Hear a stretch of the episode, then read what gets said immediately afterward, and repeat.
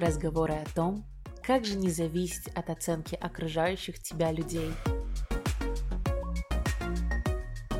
Всем привет, меня зовут Иоланта, и это уже третий сезон подкаста «Куда бежишь», где мы с вами вместе изучаем life-work balance и пытаемся понять, как же, наконец, отдохнуть. И я в конце прошлого выпуска сделала заявку, рассказала, точнее, вам про конкурс, но после этого произошло в моей стране несколько неприятных событий, и мне показалось кощунственным рассказывать об этом конкурсе даже в своих там социальных сетях и так далее. Поэтому я приняла решение его сократить, Конкурс будет с 23 по 27, мне кажется, этих пару дней хватит для того, чтобы в нем поучаствовать, вот. И я все-таки подумала, что совсем оставлять без подарка и без отмечания год подкасту это как-то тоже неправильно, поэтому он будет, но он будет с 23 по 27. В это время вам нужно выложить скрин у себя в сторис а, моего подкаста или какого-то определенного выпуска и написать, как он вам помог, как он вам помогает вот в вашей жизни, этот самый подкаст. И обязательно поставить хэштег «Куда бежишь» и отметить меня, Лоли Син.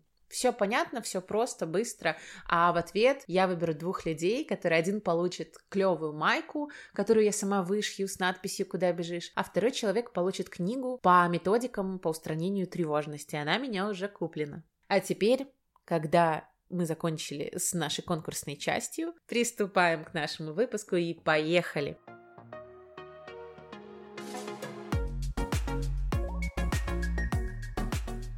А сейчас минутка рекламной интеграции на канале Снов, ведь этот выпуск подготовлен при поддержке Анушкина Алексея, создателя первого Digital Detox проекта в Беларуси. Прозвучало немножечко пафосно, но сейчас я вам все расскажу. Если вы слушали мой первый сезон, вы точно помните интервью с мечтателем-путешественником, который объехал полмира и решил жить не так, как все. Это был Лёша. Если вы слушали наш выпуск про то, как мы с мужем пытались выбраться из Исландии, то это мы тоже там были с Лёшей. И вот буквально пару выпусков назад, это был выпуск по поводу того, дай своим мозгам отдохнуть, и он стал внезапно одним из самых прослушиваемых за этот месяц, не месяц, за этот сезон, за третий, то я рассказывала про Digital Detox Day, где была где получила очень много удовольствия с мужем, где мы делали тортики, занимались стрейчингом, играли, общались с крутыми людьми. И вот это вот все устроил именно Лёша. Так что у нас с ним довольно долгая и прочная, почти дружеская связь. И вот сегодня мы договорились о том, что можно немножко заколабиться и сделать моим слушателям из Беларуси, к сожалению, пока только из Беларуси. Так что реклама для белорусов. Мы решили заколабиться и сделать а, подарок. Уже 28 ноября,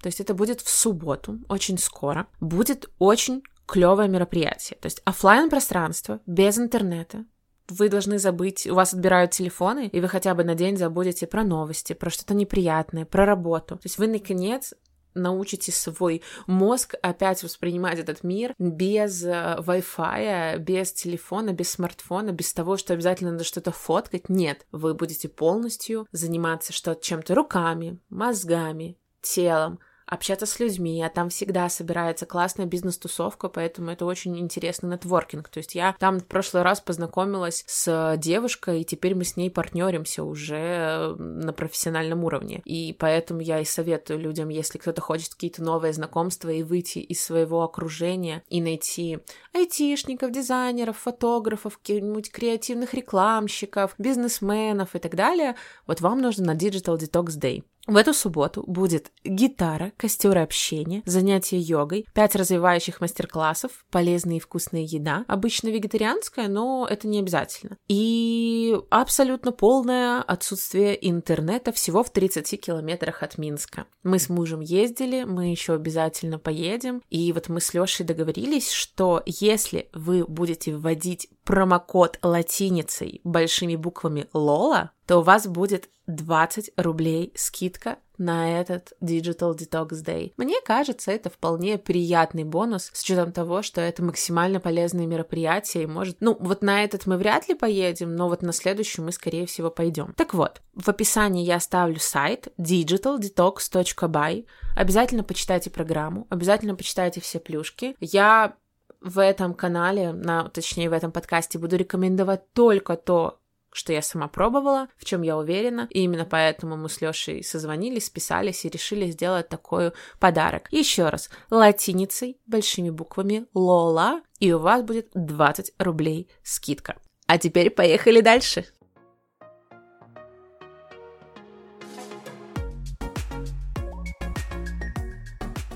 Сегодня у нас с вами прикольная тема. Она называется ассертивность. И когда я первый раз услышала это слово, я не очень поняла, что это, как это и что с этим делать. Но на самом деле все очень просто. Ассертивность — это способность человека управлять собственным поведением и не зависеть от оценки окружающих и различных не слишком э, странных паттернов поведения, которые приняты в обществе. Сейчас мы с вами будем раскрывать эту тему, чтобы стало понятно, но в целом важно небольшой дисклеймер сказать. Ассертивность абсолютно необходимое в современном обществе качество, которое каждый из нас должен в себе прокачивать. Но немножко начнем издалека. У меня есть проблема. Я people pleaser. Первый раз я увидела это значение, точнее услышала в подкасте «Давай поговорим», а, где Стелла Васильева рассказала вот этот термин и рассказала, что это люди, которые постоянно пытаются понравиться другим. И кажется, ну а что в этом плохого? Но на самом деле это ведь идет не из любви к людям, например, а из очень плохой самооценки. И прежде чем мы перейдем к ассертивности, нужно понять, являетесь ли вот вы сам этим самым people-плизером. Какие есть признаки того, что вы вот вы он самый, и это значит, что у вас не хватает ассертивности, и это значит, что с этим нужно работать. Вы делаете вид, что согласны со всем, то есть вы не любите вступать в споры и конфронтации на работе, с любимым человеком, с родителями. Вам проще совсем согласиться. На самом деле важно выслушивать других людей, но важно иметь собственное мнение иначе как бы вы теряетесь, вы становитесь невидимкой, у вас нет собственной силы, собственного голоса. Мне кажется, это страшно жить без своего голоса и своего мнения. Вы чувствуете ответственность за то, что чувствуют другие люди. Знаете, когда там мамы или, не знаю, мужья или еще что-то, ты вот так повела себя, и ты меня так расстроила, или мамы говорят, я не спала всю ночь, переживала, потому что ты поехала с друзьями общаться. Давайте будем честными, это проблема мамы, если она не спала всю ночь, и это целиком ее ответственность. И возлагание вины за такой поступок на нас, это на самом деле максимально деструктивные отношения, и из них нужно выходить или их менять. Так вот, да, мы влияем на других, но мы не можем сделать кого-то счастливым, за это ответственен каждый человек сам по себе. И мы, кстати, не должны сами ожидать от других, что они будут делать нас счастливыми, удовлетворять наши потребности и так далее. Это всегда задача самого человека. Третье, вот это моя проблема. Вы часто извиняетесь. То есть, когда вы постоянно себя вините, боитесь людей, боитесь в любой ситуации, чтобы они, ой, а что он там обо мне подумают, ой, беда, нужно извиниться, нужно там вот-вот пригнуться и быть вот таким вот мямлей, это может быть как раз являться признаком серьезной проблемы и признаком того, что вы people pleaser. И Понимаете, вы не должны извиняться за то, что вы являетесь сами собой. То есть, если вы наступили на чью-то ногу, понятно. Но если вы сделали какое-то там дело, проект так, как вы это понимаете, а на вас наехали в ответ, то тут не за что извиняться. Вы сделали так, как верили и как понимали. Поэтому как бы не, перебо... не борщите с извинениями, так сказать. Четвертое. Вы чувствуете себя обремененными своими делами. То есть вы понимаете, что ваш график постоянно вползают какие-то мерзкие дела, проекты, задачи, которые там вы изначально не собирались ставить, но вас постоянно дергают, вас просят добавить в свой график вот эти дела, и вы каждый раз говорите «да». Это тоже вот это моя проблема. А новый клиент, новый проект, сотрудник, который хочет на час поболтать о своих проблемах, еще что-то. За последние две недели меня настолько сильно вымотали вот эти дополнительные дела, которые я зачем-то взяла на себя, что я решила с этим бороться прям жестко и прям сейчас максимально отстаивать свои границы, переносить все на следующие недели и так далее, потому что я очень-очень устала, честно. Последние две недели были какие-то особенно усталые в каком-то плане, и я даже почему стала записывать этот выпуск, потому что я чувствую максимальный упадок, и получается, что я сейчас работаю не из ресурса, а из дефицита. И это вот моя проблема, о которой мне психолог еще говорил. Я делюсь радостью, делюсь своей энергией, что-то делаю, из дефицита. Тем самым все свои внутренние ресурсы, а, они сгорают, им неоткуда восстановиться. Короче, это очень страшно, поэтому если вы понимаете, что ваш график заползли какие-то непонятные дела, которых там не должно было быть, вы гоняете их метлой нахрен. Пятое, очень связано. Вы не можете сказать нет. То есть любой проект или любая задача или любая просьба друзей и так далее, и вы такие сразу «Окей, окей, окей. И вы можете думать, что вы тем самым помогаете людям. Возможно, да, да. Но помогаете ли вы себе? Оставляете ли время на себя любимого? Вы вообще давно делали то, что сами хотите? Мне тут прислали прекрасное голосовое о том, что с моим подкастом, то есть он уже стал как фон, ну, фоновой частью жизни. И это было так вдохновляюще, прекрасно. Спасибо большое за это голосовое. И поэтому мне очень хочется приносить вам максимальную пользу. Поэтому, если вы понимаете, что если вы не умеете говорить «нет», давайте вместе с вами научимся и, наконец, скажем этим мерзким делам «нет». Шестое. Вы чувствуете дискомфорт, если кто-то злится на вас. То есть, если вообще кто-то выражает какое-то недовольство, вы сразу начинаете скукоживаться и бояться, бояться, что это на вас, и начинаете пытаться подлизаться и как-то решить проблемы, дать что-нибудь приятненькое и так далее. Но ведь если кто-то злится, это не обязательно, что он злится на вас, а даже если и на вас, это их проблемы, и если вы не умеете выносить мысль, что вами может быть кто-то недоволен, то, скорее всего, вы будете постоянно переступать через себя. Седьмое. Вы ведете себя как окружающие. То есть, если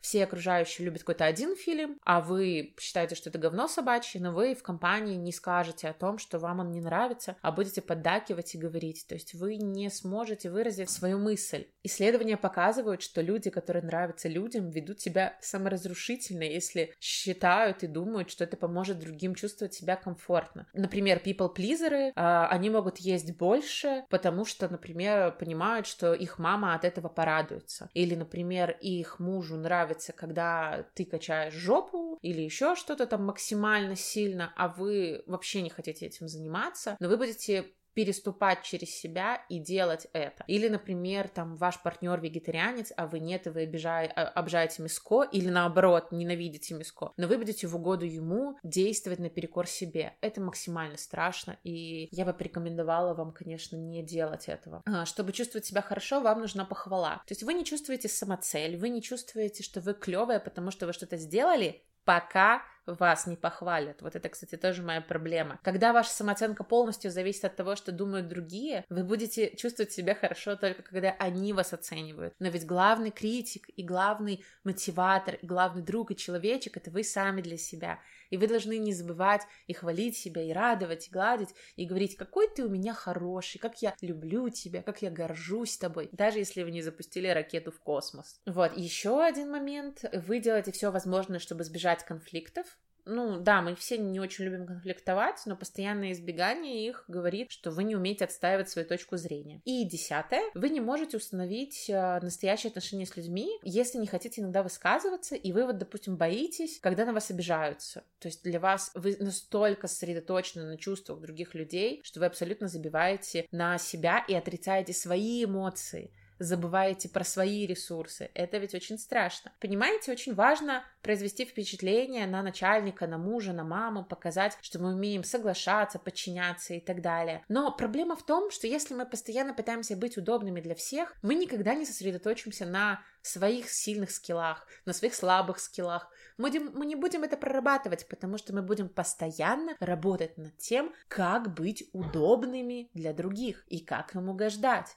Согласитесь, это какая-то странная самоцель постоянно быть people-плизером. Мне кажется, это страшно, поэтому я решила, что мне нужно с этим работать. Тогда вернемся к ассертивности. Это способность человека самостоятельно управлять собственным поведением и не зависеть от оценки окружающих. И при этом у нас в обществе сложилось две модели поведения – в нашем, кстати, белорусском и русском обществе, и украинском, и так далее. То есть у нас, в принципе, с коммуникацией на самом деле не очень хорошо. У нас сложилось две модели. Первая модель это когда мы прибедняемся, принижаем себя, угождаем другим. То есть мы people-плизеры, чтобы выглядеть человеком приятным, чтобы его все любили, но при этом, а, чтобы этого человека нужно пожалеть и нужно для него все сделать. Это не совсем people-плизеры, но как раз эта модель обладает несколькими чертами того, о чем я говорила вам перед этим. Вторая модель — это агрессивное поведение, когда ты такой заходишь, и все должны тебя бояться, и ты будешь говорить жестко. Вот у меня вот это поведение включается со строителями, а с клиентами иногда включается первая модель. И это, кстати, нормально признаваться в этом, и это нормально в разных ситуациях вести себя по-разному, но нужно понять, что и то, и то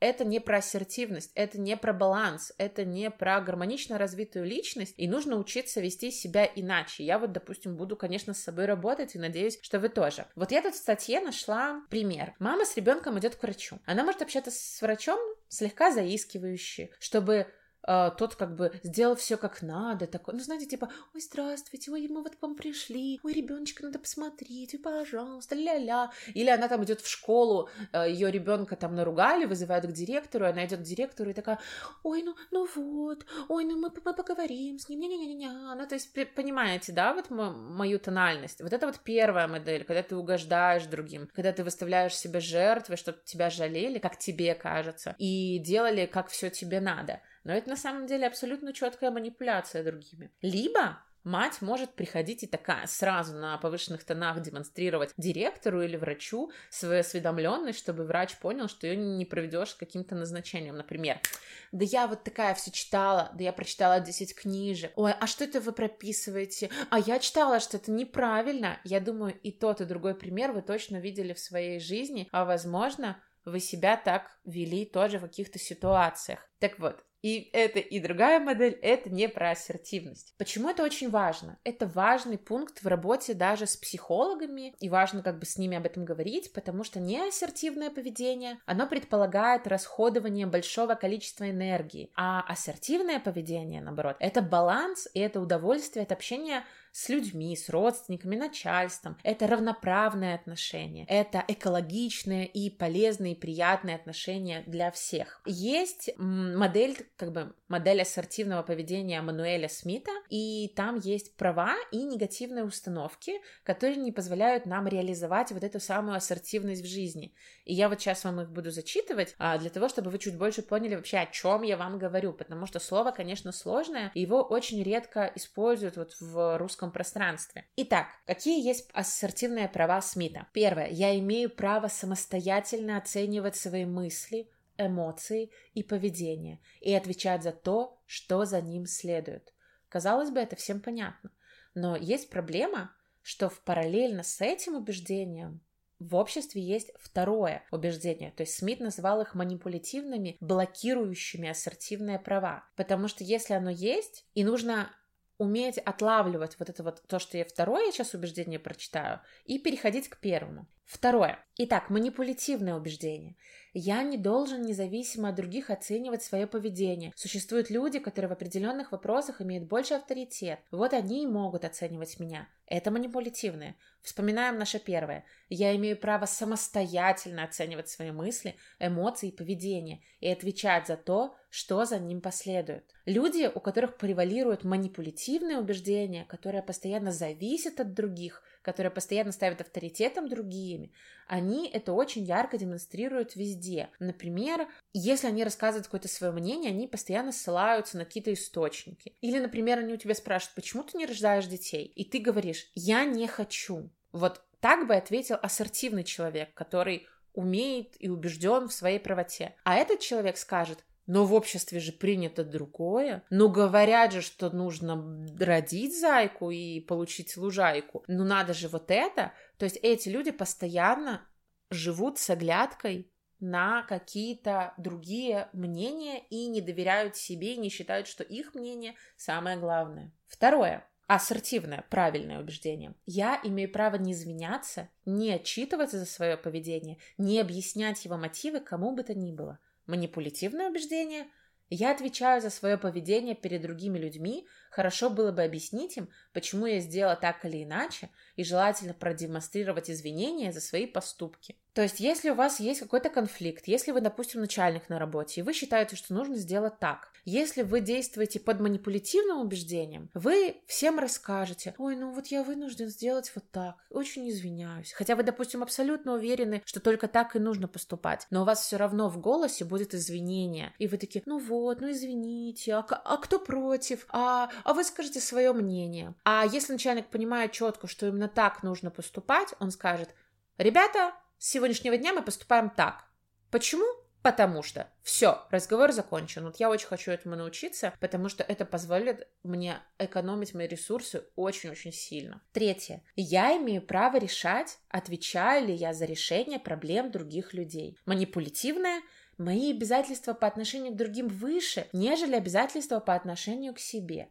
Желательно приспособиться к потребностям общества, пусть и пожертвовав своим достоинством. Есть у многих убеждения, что мы постоянно всем должны. Маме, мужу, начальнику, детям. А если будешь жить как тебе удобно, то ты эгоист. Если ты не будешь рожать детей, ты эгоист. Если ты будешь рожать детей, но не перемалывать какие-нибудь бесконечные пюрешки, а покупать в банке, ты эгоист. Ну, понимаете, о чем я? То есть общество считает, что его мнение должно быть превалирующее. И общество считает, что ты им постоянно что-то должен. Но правда в том, что мы ничего не должны. И все, что мы делаем, мы делаем из любви, из доброты, из честности. Но мы никогда не должны делать что-то из того, что нам говорит общество, что мы ему что-то должны. Спасибо, выросло уже поколение детей, которые матери говорят, да я всем ради тебя пожертвовала, да я ночами не спала, да я, не знаю, от карьеры отказалась или мужу своему, да я ради тебя молодость положила, а ты, козел, такой не ценишь. Все, что мы делаем в своей жизни, мы должны делать потому, что мы этого хотим. И целиком принимая все последствия, которые за этим последуют. И только в этом случае вы будете здоровым психологически человеком. И, допустим, я сейчас не рожаю детей.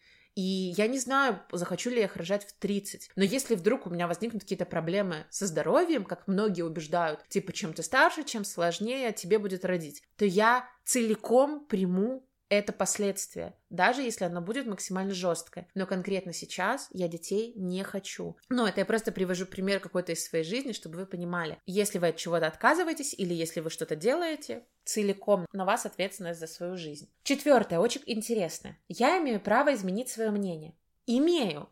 Хоть каждый день, хоть тысячу раз. Я меняюсь, я человек, я имею право на изменение своего мнения. Манипулятивные убеждения в случае, если я хоть раз высказал свое мнение, то я должен придерживаться его. Если я хочу его поменять, то я должен извиниться за то, что в прошлый раз я ошибался, и признать свою некомпетентность в данном вопросе. Понимаете, мы каждый день что-то узнаем новое люди, которые говорят, что никто не меняется, что люди не меняются, эти люди очень глупые и, не знаю, мне кажется, вообще не понимают, как работает мозг и никогда не изучали психологию. Человек развивается постоянно, его убеждения изменяются постоянно. И говорить что-то, что «А почему ты себя вот так сейчас повела? Ведь пять лет назад ты говорила иначе». Ну, и вменять это в вину невозможно. Раньше вы думали так, а сейчас иначе. Имеете право. Молодцы. Пятое. Я имею право ошибаться, признавать свои ошибки и отвечать за свои ошибки. Манипулятивное мы, мне не положено ошибаться, если я ошибся, то я должен испытывать вину за свою ошибку. Мы люди, мы ошибаемся, это нормально. Почему э, люди вообще переживают за допущенную ошибку? Обычно тут скрыто несколько моментов. Первое. Скорее всего, этот человек э, испытывал подобное чувство вины в детстве, и он как бы принял этот вот паттерн поведения, и теперь ему с психологом нужно поработать над этим и трансформировать это чувство вины во что-то адекватное. То есть это нужно прорабатывать с психологом, а если вы понимаете, что вам постоянно за что-то стрёмно, постоянно есть какое-то чувство вины, скорее всего, ваши родители родители, бабушка, дедушка в детстве вам его внушали, а теперь вам это расхлебывать. И второе, нужно создавать убеждение, что любая ошибка — это возможность роста и возрастающего благополучия. То есть мы — это комплекс всех наших ошибок. Мы — это путь того, путь пройденный, путь пройденных промахов. Поэтому постоянно себе винить за эту ошибку, да может вы через год поймете, что именно это позволило вам изменить свою жизнь как-то максимально круто. Седьмое. Я имею право быть независимым от доброжелательности остальных или от их хорошего отношения ко мне. Манипулятивное — это важно, чтобы люди ко мне хорошо относились, чтобы меня любили. Это про people pleaser. И это говорит о том, что, скорее всего, человек не чувствует свою ценность, у него плохая самооценка, и, возможно, он с детства не ощущал достаточно любви, э, вне зависимости от того, что он сделал. То есть, если ребенка любили только когда он при приносил плохие оценки, то, скорее всего, он может вырасти people pleaser. Восьмое. Я имею право принимать нелогичные решения. А манипулятивное убеждение «я должен быть логичен», потому что разумно ли что, что логично? Ну, как бы да, но мы люди, никто из нас не идеален, мы иногда делаем абсолютную тупости, а иногда это и не иногда, и нужно относиться к себе менее пафосно, менее жестко и дать себе уже, наконец, побыть человеком обычным. Девятое. Я имею право сказать, что я тебя не понимаю. Манипулятивно я должен понимать других людей, желательно с полуслова. Я должен к ним быть внимательным. А лучше я вообще не скажу, что мне непонятно, а то меня сочтут тупым. Вот я как-то прочитала классную поговорку. Лучше побыть тупым пять минут и спросить, чем не спросить и остаться тупым на всю жизнь. Мне кажется, это гениально, и с тех пор я задаю любые вопросы. Мне все равно, выгляжу я глупо или нет. Я должна понять любую задачу, и это мне поможет выполнить ее качественно. Десятое. Я имею право сказать, меня это не интересует. И манипулятивное. Я должна эмоционально относиться ко всему, что случилось вокруг меня. Если мне это плохо удается, значит, я безразличный человек и плохой. Это когда вот, например, тебя спрашивают в разговоре, как ты вот про это не слышал? Но это же так ужасно, а почему ты ничего не делаешь, или а почему ты там не лайкнул и не, не запостил в сторис какой-нибудь пост про это. Вы имеете право иметь собственные интересы. Даже сейчас в Беларуси у нас очень многие негативно относятся к тем, кто не выходит на марши, или к тем, кто там не выставляет какую-то информацию у себя в Инстаграм. Но правда в том, что все эти люди имеют на это право. И когда вы пытаетесь их обвинить в этом, вы на самом деле действуете как абьюзер, как человек, который пытается склонить другого и заставить его действовать так, как вы этого хотите. И Тут очень большие вопросы, почему людям так хочется обязать других действовать так, как они хотят. Это не про здоровые отношения, это не про экологичное общество, это не про добро, это скорее агрессия, это вот та модель поведения, про которую мы говорили, когда ты агрессивный и считаешь, что все должны вот делать так, как ты считаешь. Но это не про ассертивность. Я надеюсь, у меня получилось рассказать вам про вот это вот понятие. Я сама только начала в нем копаться. Опять же, не так уж много информации про него,